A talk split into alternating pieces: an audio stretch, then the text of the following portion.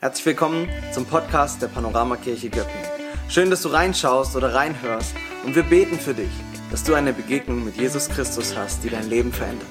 Außerdem bist du eingeladen, gemeinsam mit uns für andere in dieser Stadt, in dieser Region unterwegs zu sein, um eine Zukunft voller Hoffnung und Freude und Möglichkeiten aufzubauen. Und jetzt wünschen wir dir eine intensive Zeit mit dem Podcast von dieser Woche.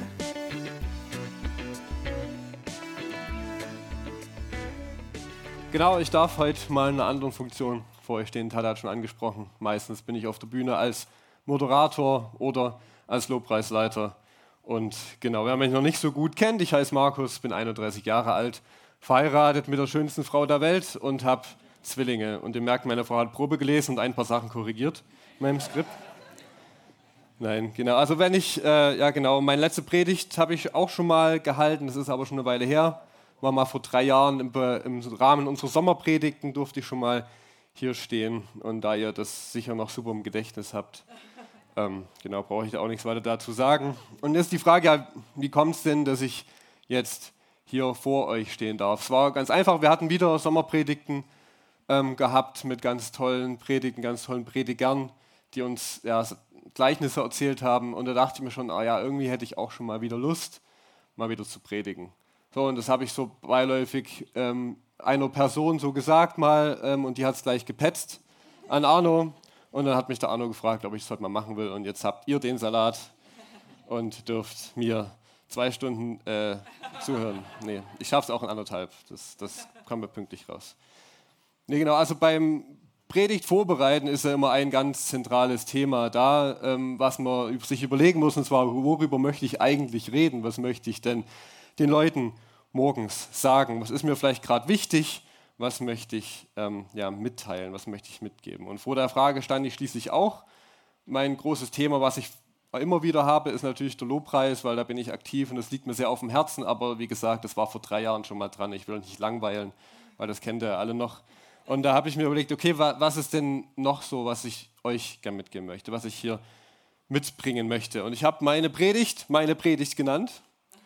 Ähm, und ihr werdet auch noch darauf kommen, warum die so heißt. Und zwar soll es ein bisschen darum gehen, dass ich euch hineinnehmen möchte in meinen Entscheidungsprozess heute hier zu predigen. Das klingt jetzt erstmal nach keiner großen Sache. Man sagt halt ja und dann macht man das. Ähm, aber für mich da, steckt da relativ viel drin, auch an Selbsterkenntnis und Gotteserkenntnis. Und als Vorwarnung, es geht ein bisschen auch um meine Gedanken-Gefühlswelt, die kann manchmal ein bisschen komisch sein und ist häufig nicht immer so rational, wie ich das gerne hätte. Und das eine oder andere wird sich vielleicht ja, fragen, worüber ich gerade rede, aber manche können sich vielleicht auch hineinversetzen und sind da mit dabei und können ja, da was mitnehmen und sich wiederfinden in dem, was ich heute sage und vielleicht auch ein Stückchen was von Gott darin finden und Gott anders kennenlernen. So, bevor ich jetzt reinstarte, ich möchte noch mal ganz kurz beten.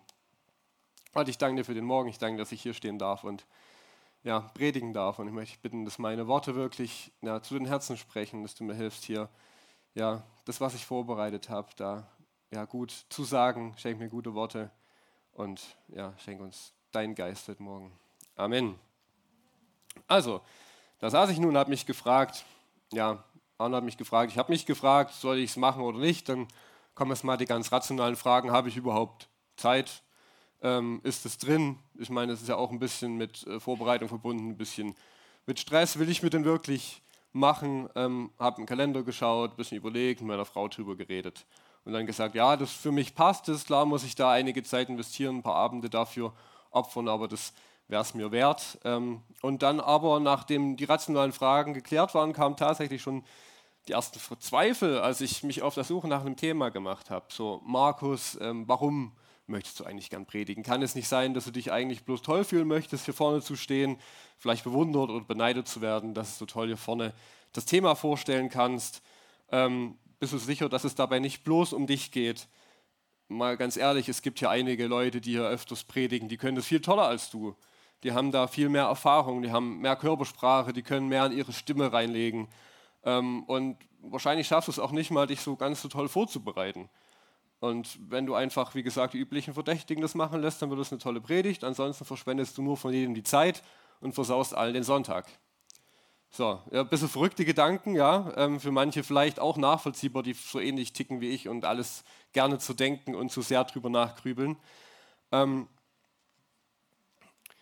genau, äh, und ähm, ich halte mich für einen Menschen, der eigentlich relativ gut reflektieren kann, der sich relativ gut auch hinterfragen kann und über sich selber nachdenken kann, über seine Motive. Ähm, wie gesagt, das ist leider ein Teil meines Charakters, mir viel zu viele Gedanken zu machen, oft, wie ihr das schon mitbekommen habt.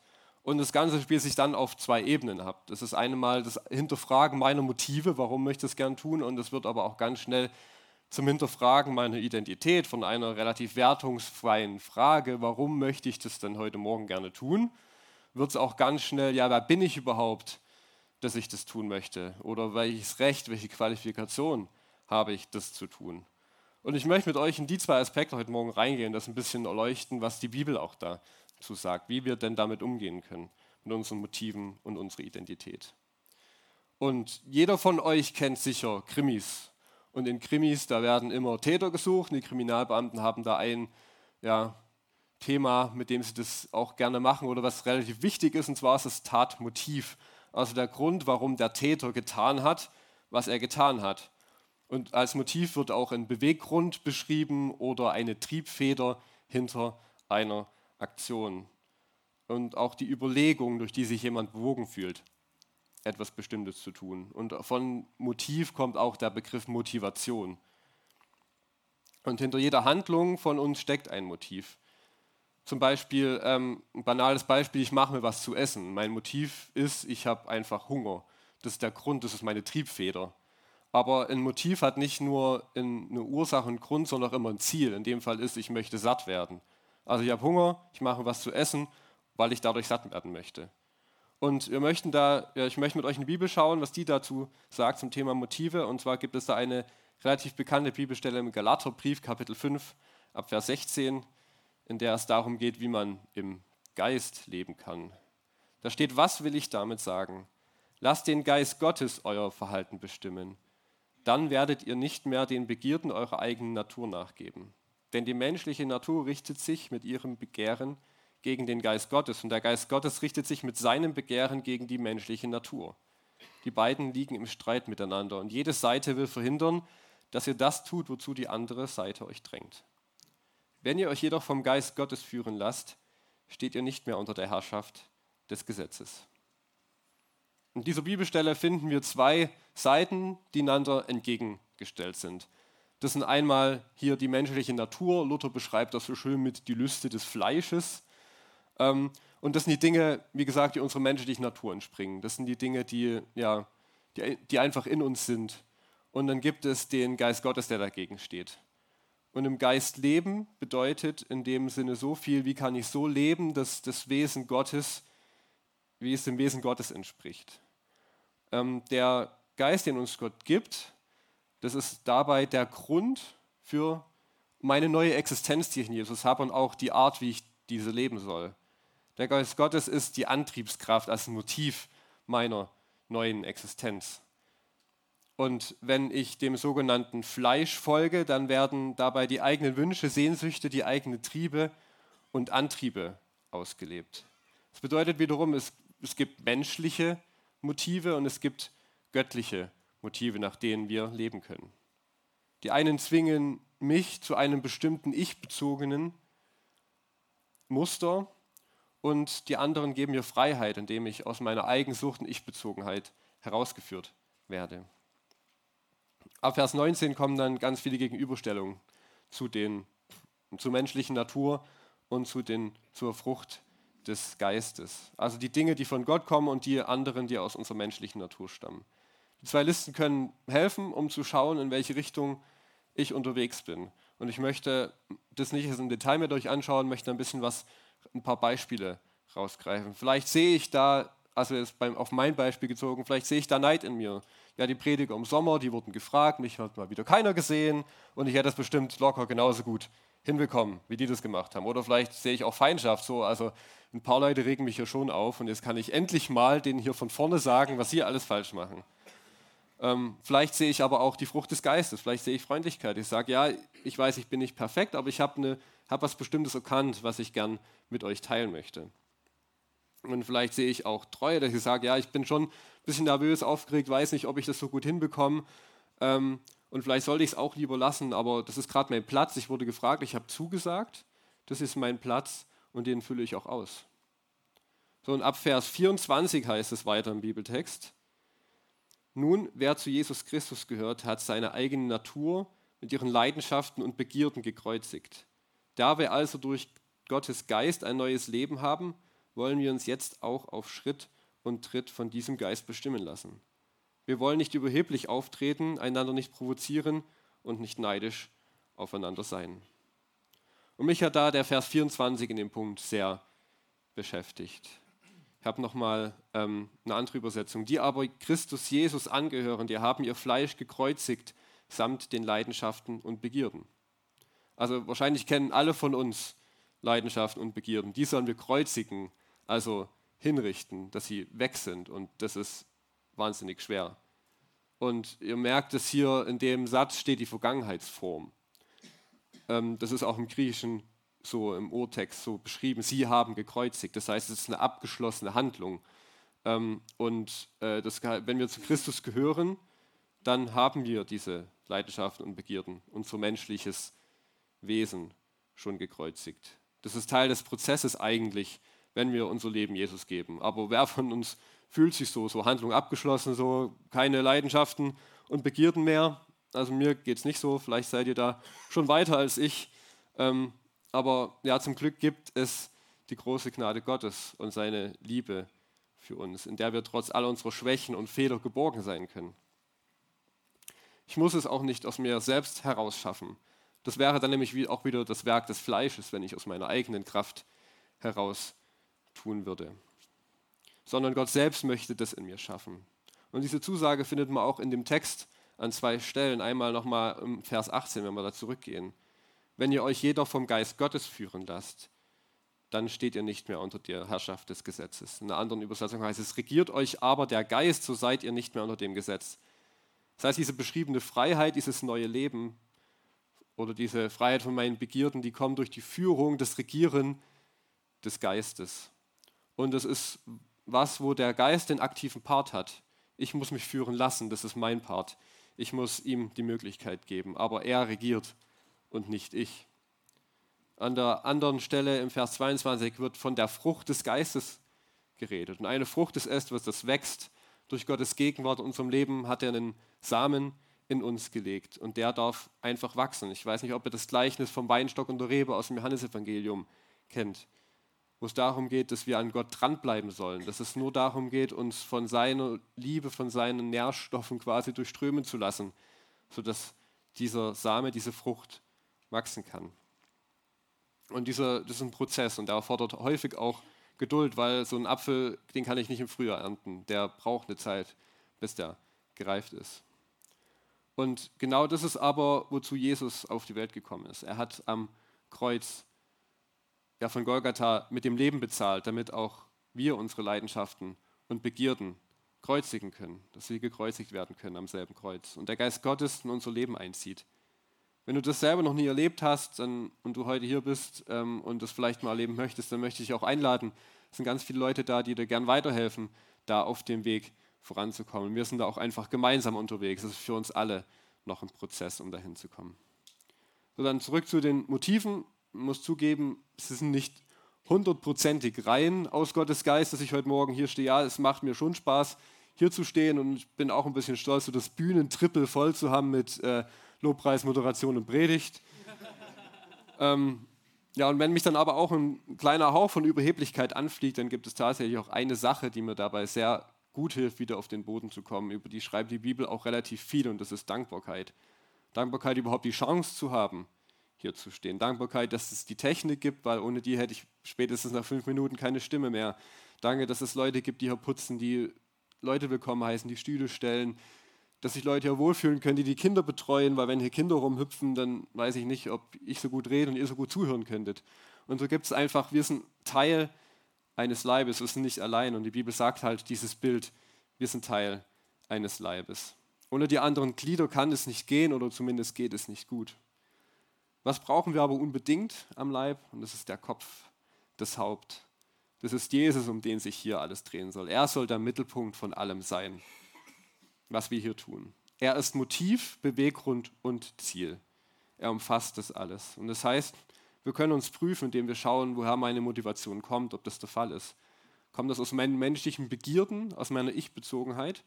Oder ist mein Antrieb, dass heute Morgen ich Frucht bringen kann und dass Menschen näher zu Jesus finden? So, dann habe ich jetzt meine Motivation geklärt. Klar macht es mir auch Spaß, hier zu stehen. Und ich weiß, ihr seid ganz nette Menschen und wahrscheinlich werden einige kommen und sagen, ich habe gut gemacht, wenn das denn so ist. Ihr dürft mir ja dann auch ganz ehrlich sein, wenn ich hier Blödsinn mache.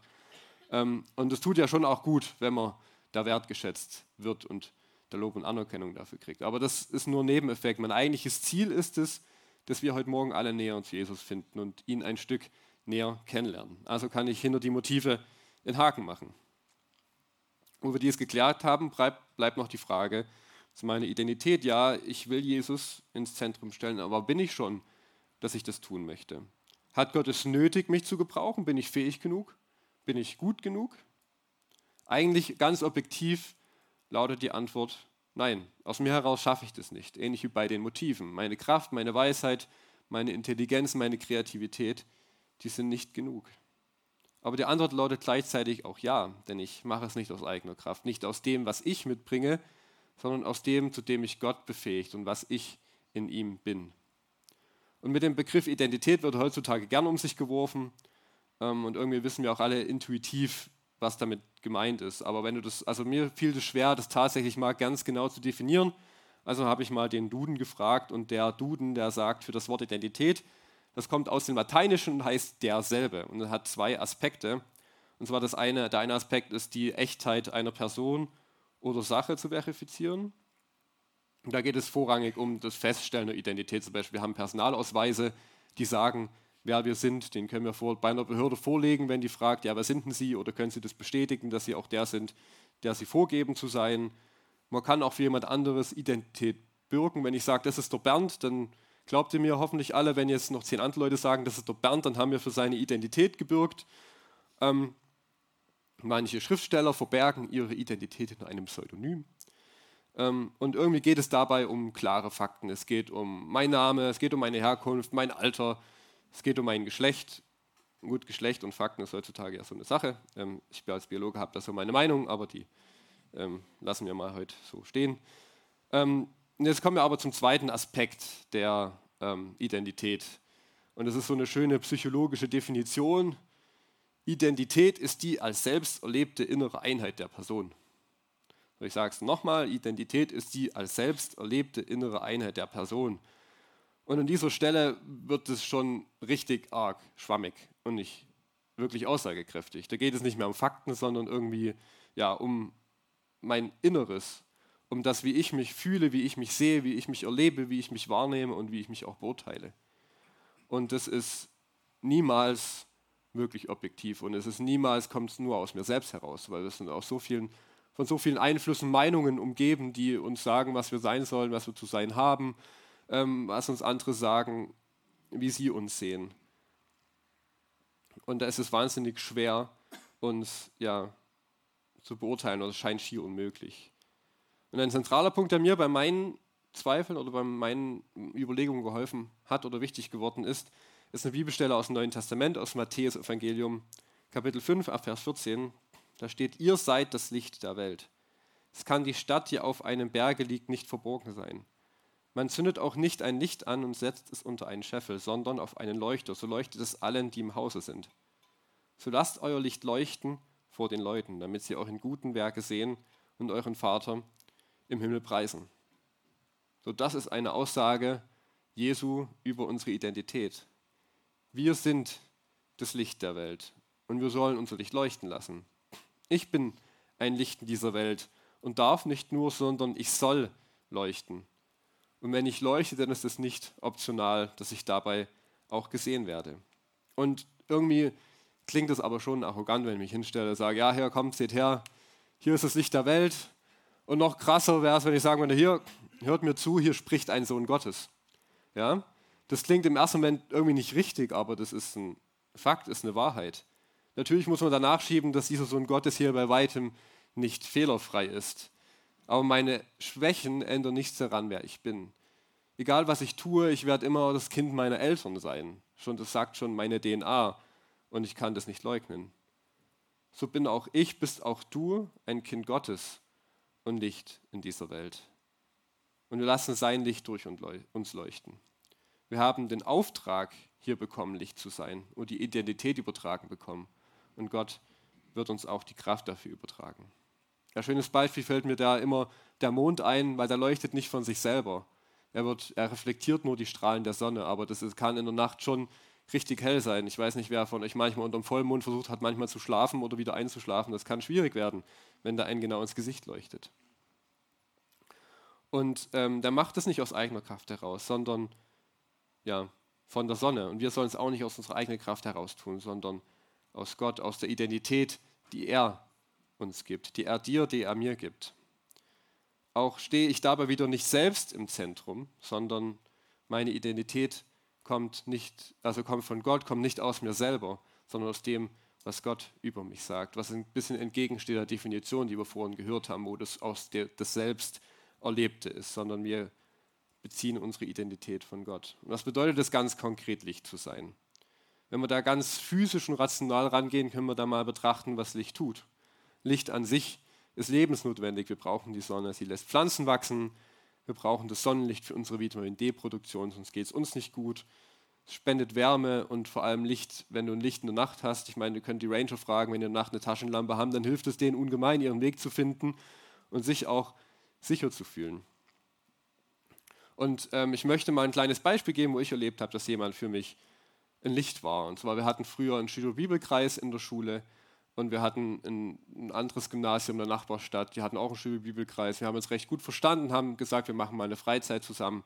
Und da haben wir einen, ähm, ja, einen ehemaligen von der anderen Schule, den kannte ich damals schon, der hat dann gesagt, der, der, wir brauchen ja immer einen dabei, der ein bisschen älter ist. Wir können dann nicht bloß die ganzen Teenies da rumspringen. Das geht schon rein rechtlich nicht. Da haben wir einen gebraucht, der älter ist und der hat das übernommen. Und dann waren wir eines Abends, saßen wir so in einer kleinen Hütte rum noch. Ähm, unten waren Gespräche und Musik und Spiele. Und äh, ja, der Leiter ist dann hochgegangen, hat gesagt, er muss noch ein bisschen was vorbereiten, ähm, noch sich ein bisschen was überlegen. Ja, und dann habe ich mir gedacht, ja, irgendwie habe ich so ein Gefühl, ich soll mal mit hoch und mal fragen, ob ich was helfen kann. Und also bin ich damit hoch und habe den dann gefragt und dann ähm, ja, hat er gesagt, ja, betet gerade. Und dann habe ich gesagt, ja, darf ich mitbeten? Er hat gesagt, ja, komm her.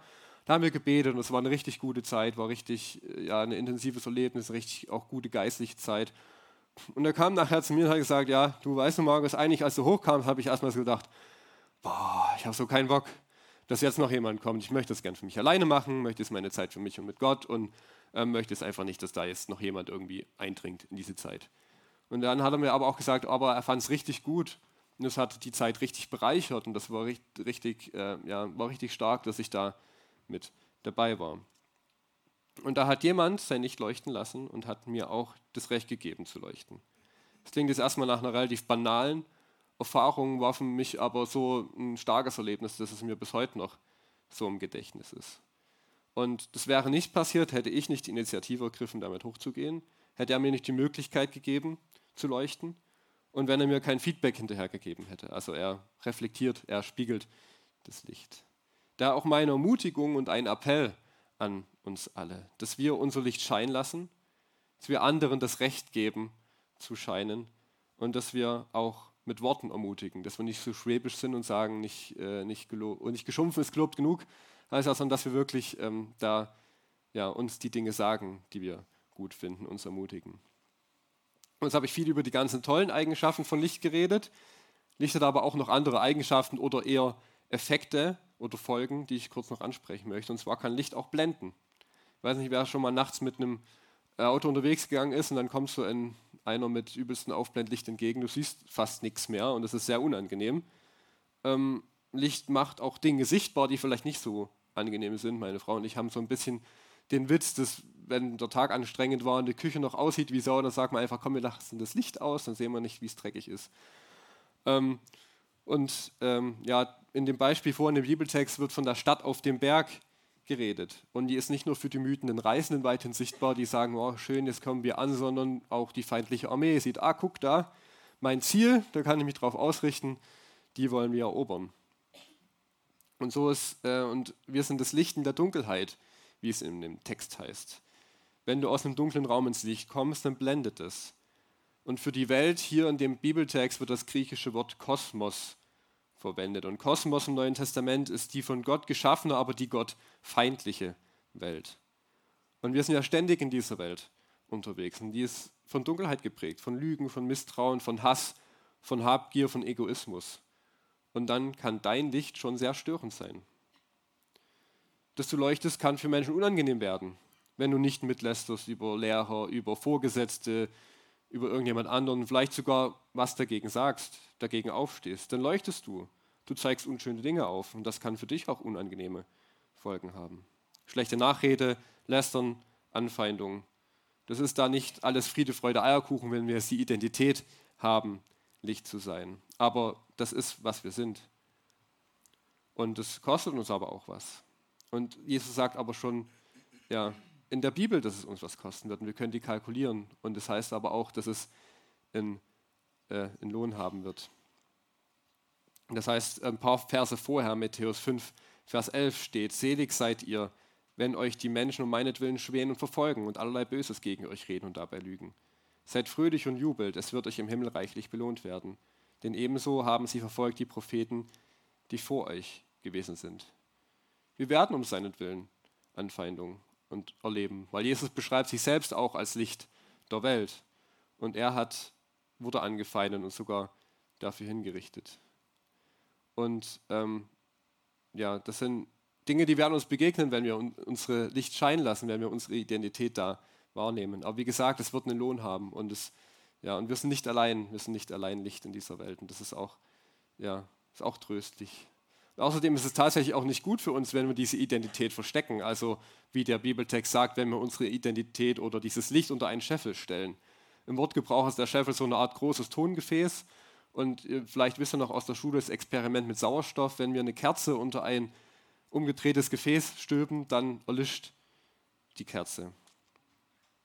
Und das ist auch die Gefahr, in der wir uns befinden, wenn wir unsere Identität da verstecken und da immer wieder unter den Scheffel stellen. Das kann auch mal ganz unabsichtlich passieren. Manchmal ist es dann aus Angst vielleicht gesehen zu werden und ähm, manchmal auch, weil wir falschen Gedanken glauben, dass wir uns jetzt, dass wir da nicht leuchten dürften, dass wir sie unter einen Scheffel stellen. Und ich möchte dich ermutigen zu leuchten, auch wenn es manchmal schwer fällt und wir Zweifel haben. Gott hat uns in ein bestimmtes Umfeld gestellt und genau da ist unser Platz. Wir müssen uns kein eigenes Podest suchen, auf das wir unser Licht stellen können.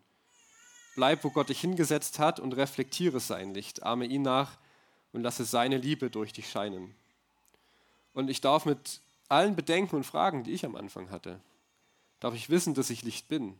Anstatt dass jemand anders hier leuchten darf, ist es heute mein Platz. Gott hat mich dahingestellt. Und auch wenn man nicht klein ist und unperfekt und vielleicht manchmal auch ein bisschen, bisschen flackert und nicht so hell ist, möglicherweise ist genau das Licht, was euch von euch heute Morgen hier einer braucht. Vielleicht ist genau dein Licht, das jemand in deiner Klasse, in deinen Kollegen, in deinem Verein in deiner Familie, in deinem Umfeld braucht. Manchmal kann es sein, dass wir jemanden blenden und werden vielleicht auch ausgelacht für unser Licht. Aber das ist das, was wir sind, ein Aspekt unserer Identität. Und wir können nicht anders als zu leuchten, wenn wir im Geist leben, wenn wir mit Gott unterwegs sind.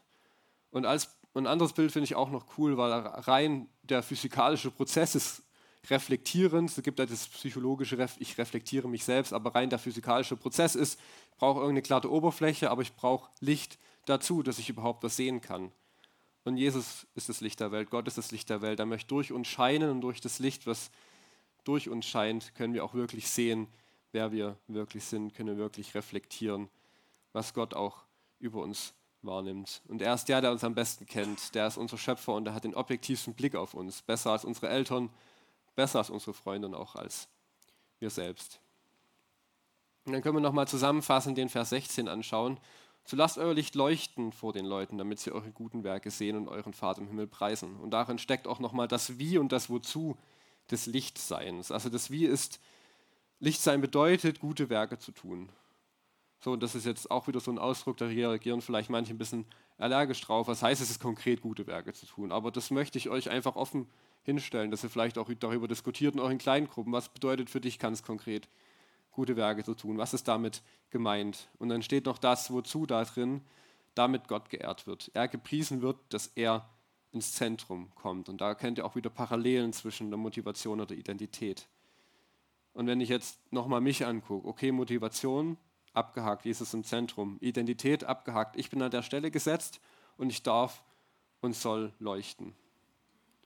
Und dann möchte ich noch abschließen mit einem Vers aus dem Psalm, aus dem Psalm, im Psalm 139, Vers 23 bis 24, der, den ich selbst auch immer wieder ja, für mich bete.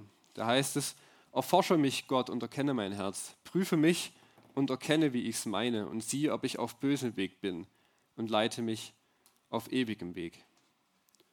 Und vielleicht ist dieser Vers auch dein Gebet. Ein Gebet um Klarheit, um die eigenen Motive und ein Gebet um Führung. Mich immer wieder selbst zu überprüfen, ob ich auf dem richtigen Weg bin, auf dem guten Weg hin zu Gott. Ob ich im Geist lebe oder aus mir selbst ob ich im Blick habe, wer ich in Gottes Auge bin und ihn durch mich scheinen lasse oder ich mich, mir vielleicht von externen Einflüssen den Blick auf mich selbst versperren lasse. Das, was für mich jetzt meine Predigt war, deswegen auch der Titel, oder eher die Vorbereitung für meine Predigt, das kann für dich ganz anders aussehen. Und ich möchte dich einladen, dass wir in allen kämpfen um unsere Motive und Identität Jesus ins Zentrum stellen, aus dem Geist leben. Und habe auch keine Angst davor, mal falsche Entscheidungen zu treffen. Das Leben ist halt komplex und ist nicht immer alles schwarz und weiß, aber wir haben ein Fundament in dem allen. Das ist Jesus, unser Licht. Und ja, für dich, wie gesagt, ist vielleicht an einer ganz anderen Stelle das gerade Thema Motive und Identität. Und ich möchte noch ganz kurz beten und dann nimm dir doch auch einfach Zeit, jetzt nochmal im nächsten Lied nochmal darüber nachzudenken, wo du vielleicht in diesen Kämpfen stehst. Vater, ich danke dir, dass ja, wir aus dir heraus leben dürfen. Dass es nicht unsere Kraft ist, die uns mächtig ist, sondern dass du das bist und ja, dass wir dein Licht reflektieren dürfen. Ich danke dir, dass ja, wir uns da aufmachen dürfen, das immer wieder neu zu suchen, das immer wieder neu zu erleben. Und schenke uns den Mut zu leuchten, schenke uns die Kraft zu leuchten. Gib uns ja, Leute an die Seite, mit denen wir zusammen leuchten können, wie das Beispiel von den Kohlen, das der Arno vor einer Zeit gebracht hat, wo wir uns gegenseitig anfachen, uns gegenseitig anleuchten. Danke dir, dass du da bist. Danke, dass deine Gnade groß ist. Ich danke dir, dass du unser Fundament bist und unser Licht bist. Amen.